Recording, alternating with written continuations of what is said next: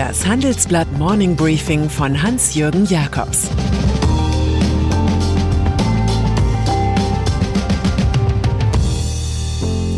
Guten Morgen allerseits.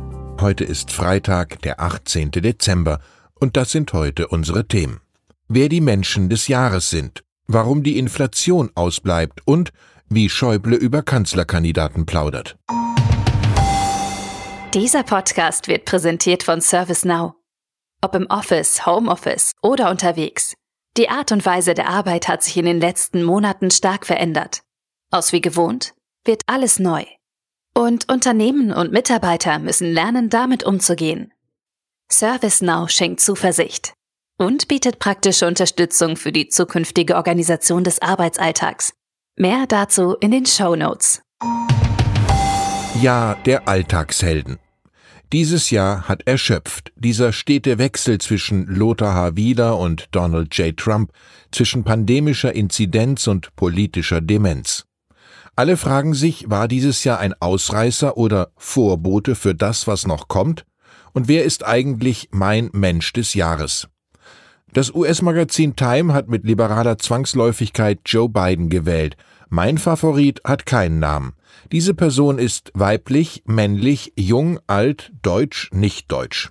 Wir haben ihr im Frühling von Balkonen aus zugeklatscht und wir werden ihr angesichts von täglich mehr als 30.000 Neuinfektionen wieder zuklatschen. Sie ist die, die im Krankenhaus, Seniorenheim, Supermarkt, Müllwagen Dienst schiebt, wenn wir im Lockdown sind. Und wenn jemand einen Namen braucht und die Mediengesellschaft braucht immer Namen, dann nehmt Sandra Lindsay, Krankenschwester in New York. Sie bekam als erste das Impfmittel von BioNTech aus Mainz. Das war auf jeden Fall eine gute Wahl.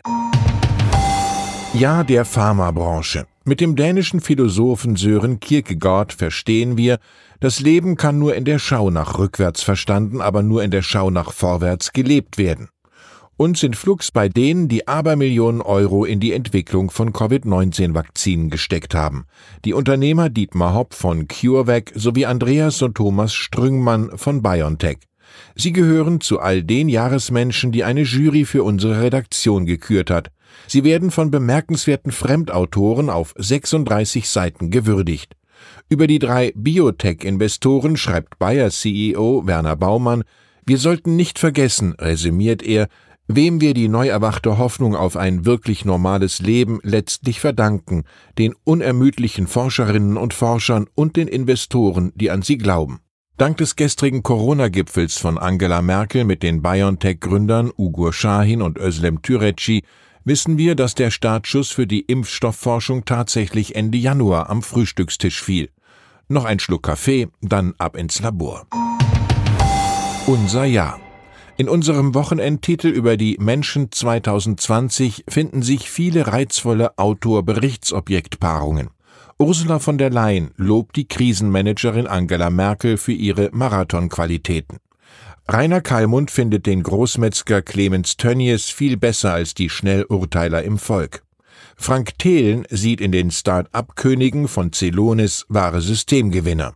Renate Köcher preist zu Recht den unterschätzten Infineon-Chef Reinhard Ploss als Manager des Jahres. Und schließlich haben gleich zwei, Hildegard Müller und Peter Altmaier, ihr Herz für Antreiber Elon Musk entdeckt. Antreiben heißt in diesem Fall, andere aus Wolfsburg, München und Stuttgart hinter sich herzutreiben. Ja der Verrücktheiten. Ihren Blick zurück verbindet Janina Kugel mit dem leidenschaftlichen Flehen, bloß nicht mit Reformen nachzulassen. Jetzt die Chancen der Digitalisierung zu nutzen. Jetzt die Warnungen der Wissenschaft vor den Gefahren des Klimawandels ernst zu nehmen. Einige Unternehmen und Organisationen scheinen eher im Fokus zu haben, den alten Status quo wiederherzustellen, klagt die Ex-Siemens-Vorstandsfrau. Als Senior Advisor der Boston Consulting Group kennt sie die Gepflogenheiten der Wirtschaft weiter genau. Es habe fast den Anschein, so Kugel, als ob manche die Krise benutzen wollten, um zurück in die Vergangenheit zu springen. Das bewirke Frustration. Ihre Helden des Jahres sind Joe Biden und Kamala Harris aus den USA sowie Jacinda Ardern aus Neuseeland. Menschen, die etwas für Diversität tun. Warum die Inflation ausbleibt. Das Fluten der Märkte mit Zentralbankgeld wirft derzeit oft eine Frage auf, Wann kommt die Inflation? In der Quantitätsgleichung des Ökonomen Irving Fisher und später im Monetarismus wäre das auch so. Die Preise galoppierten davon. Dem hält Wirtschaftsprofessor Bert Rürup in seiner Kolumne Der Chefökonom entgegen, die Inflation in entwickelten Industrieländern sei weitgehend tot.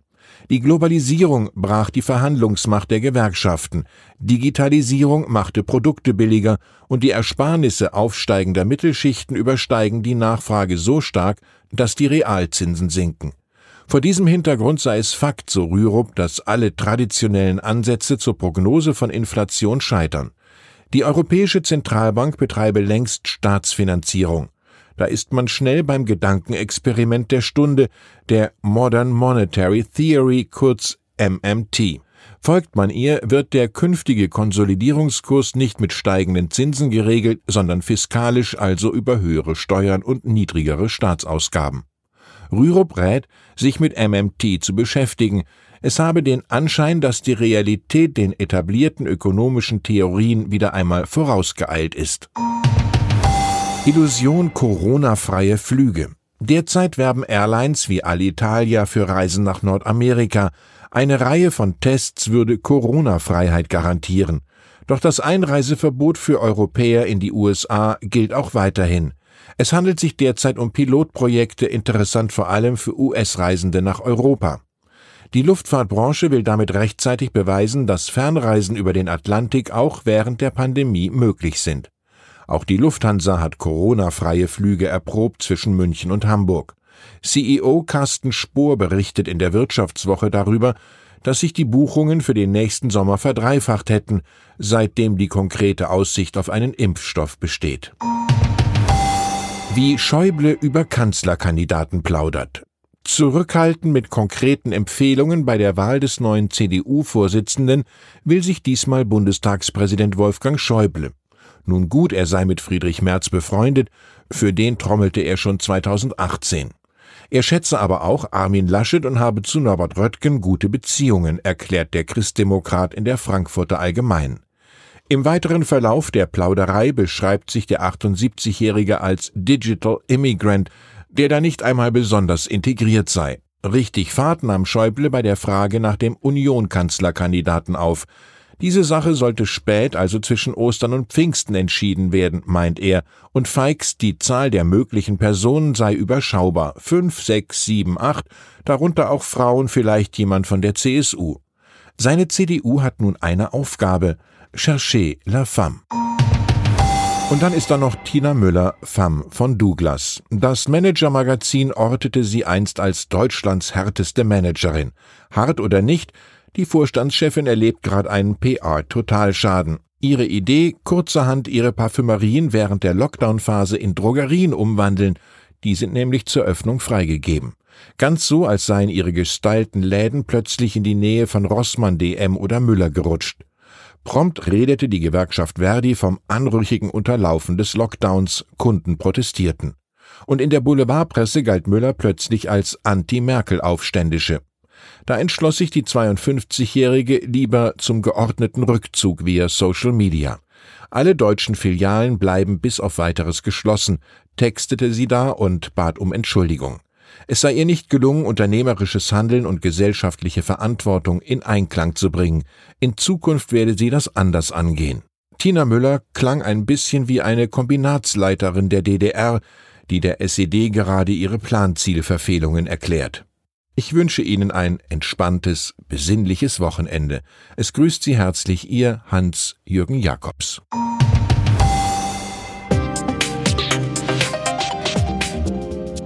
Ab 17.30 Uhr sprechen wir bei Handelsblatt Today über alle Themen, die die Finanzwelt bewegen. Ein Lebenswerk zu erhalten und seine Werte an künftige Generationen weiterzugeben, ist ein Herzenswunsch vieler Stifter. Entsprechend wichtig ist ein Partner, der weiß, wie man Stiftungsvermögen anlegt und die Sorgen und Hoffnungen, die Stifter bewegen, kennt.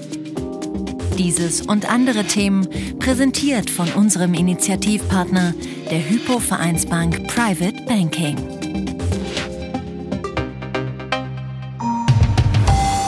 Das war das Handelsblatt Morning Briefing von Hans-Jürgen Jakobs, gesprochen von Peter Hofmann.